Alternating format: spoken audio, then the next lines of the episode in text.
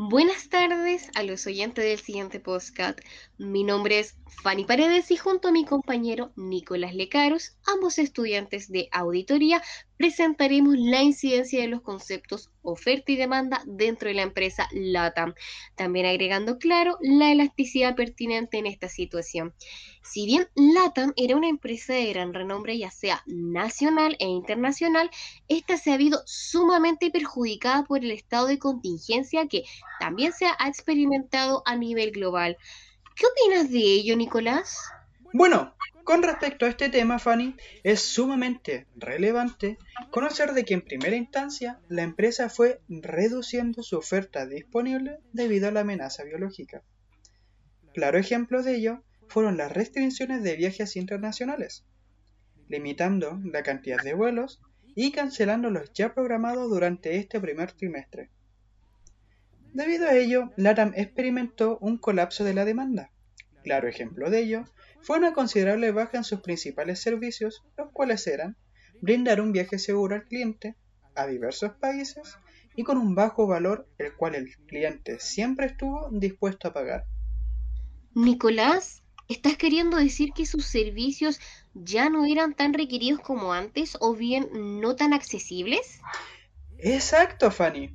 Por ello, la empresa se vio orillada en la necesidad de acogerse a la ley de quiebra debido claramente a la crisis sanitaria.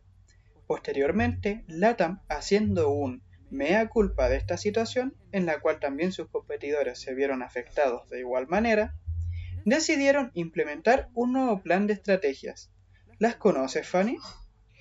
Por supuesto, eran fortalecer continuamente su red, mejorar el liderazgo de marca y la experiencia del cliente, mejora de la eficiencia y competitividad de costos, fortaleza organizacional y una gestión proactiva de riesgos. ¿Estoy en lo correcto?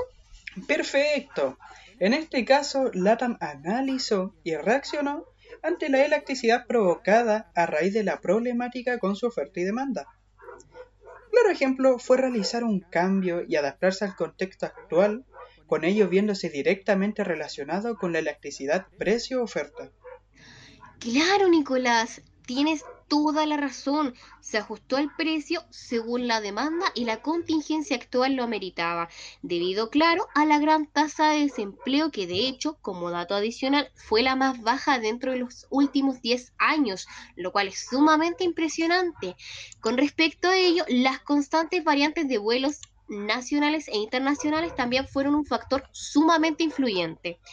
Con estas nuevas medidas, LATAM logró implementarse nuevamente en el mercado financiero, a la espera, claro, de mejores resultados y siempre tomando las medidas sanitarias correspondientes y exigidas. Entonces, Fanny, para ir finalizando con esta plática, podemos concluir que claramente las empresas como LATAM debieron adaptarse a la situación que la contingencia actual solicita. Perfecto, me ha quedado todo sumamente claro. Fue un gran gusto compartir estas ideas, ahondar con respecto a estos conceptos tan interesantes, eh, tan, lo, lo que abarcan.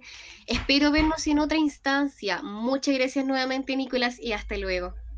Fue un gusto igualmente hablar contigo, Fanny, sobre este tema tan importante dentro de la economía. Nos veremos. Hasta luego.